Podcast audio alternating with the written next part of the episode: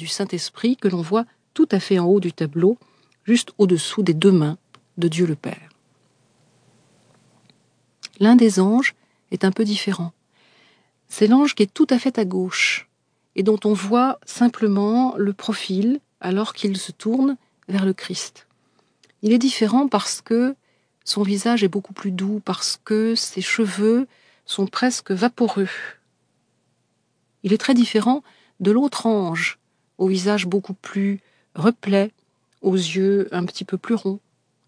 Cet ange tellement suave, cet ange éthéré, a été peint par Léonard.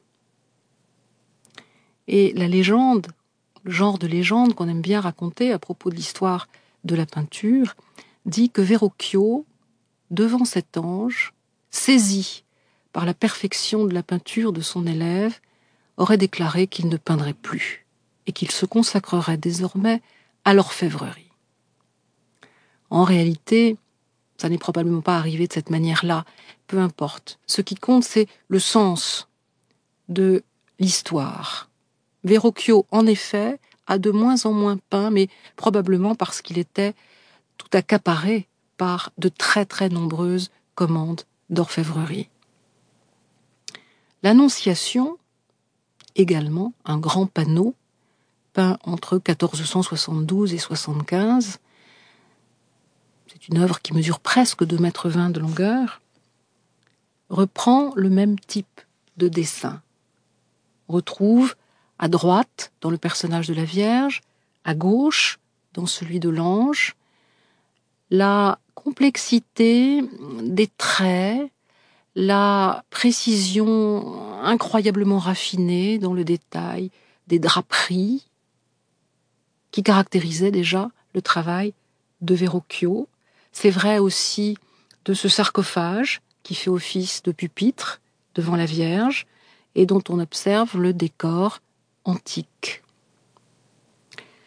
Les drapés profonds, marqués de multiples plis, donnent à la fois une sensation de luxe et de complexité. La complexité que l'on trouve aussi dans le paysage, la multiplication des petites fleurettes, des végétaux, qui montre à quel point Léonard déjà étudie de près la réalité des choses de la nature.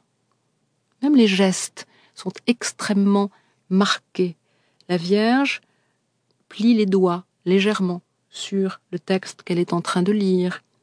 De la main gauche, elle fait un geste d'étonnement. C'est une des attitudes possibles de la Vierge.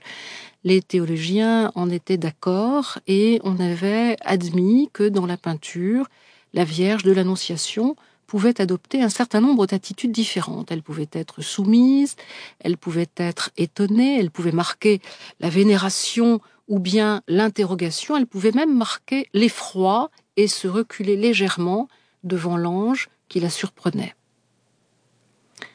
Celle de Léonard possède une sorte de hauteur.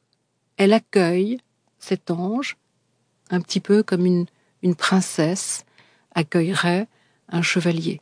Et il est vrai d'ailleurs que le geste de l'ange qui s'incline devant la Vierge a beaucoup à voir, et depuis fort longtemps, c'était vrai déjà au XIVe siècle, avec le geste des chevaliers qui venaient s'incliner devant leurs dames dans la littérature courtoise.